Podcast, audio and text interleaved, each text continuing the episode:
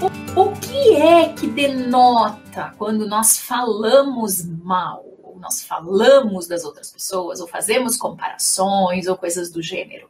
Em a primeira coisa muito interessante que os filósofos falam é que cria um elo de identificação entre as pessoas que estão falando mal de uma terceira pessoa.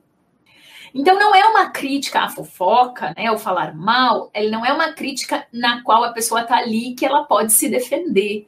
Ela está, digamos assim, inerte a esse nosso poder de termos nos unido duas, três, dez pessoas para falar mal de alguém. Inclusive, quando nós criticamos o ser humano porque ele fala mal de alguém, nós também estamos fazendo a mesma coisa. Ou seja, estamos todos no mesmo barco. Eu não perguntei diretamente, mas você já fez intriga? Você já pegou uma informação que alguém te falou em confiança, ou mesmo que não te pediu segredo, mas a pessoa te falou e ela não estava com a expectativa que tu fosse diretamente falar para a pessoa de quem ela estava falando.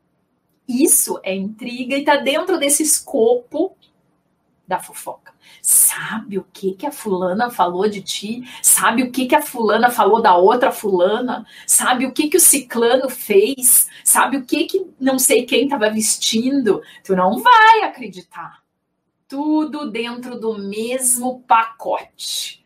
O pacote do maldizer, ou comumente chamado de fofoca.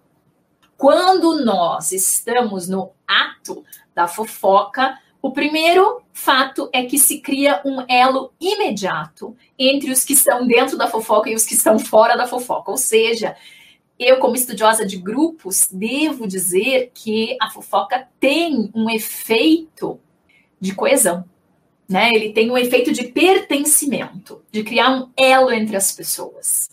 A segunda coisa é que tem um efeito de superioridade, porque se eu tô falando que o outro fez alguma coisa inaceitável, errada, blá blá blá, isso significa que esse mal, essa coisa que a outra pessoa fez ou que a outra pessoa faz, eu não faço. Então eu sou superior.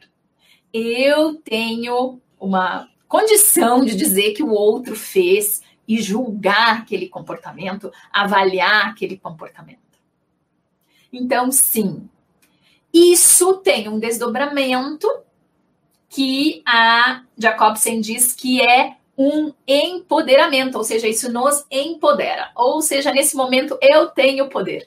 Eu tenho poder de eu não tenho aquilo, ou eu sou melhor que aquilo, ou eu tenho o poder daquela informação por exemplo, tá?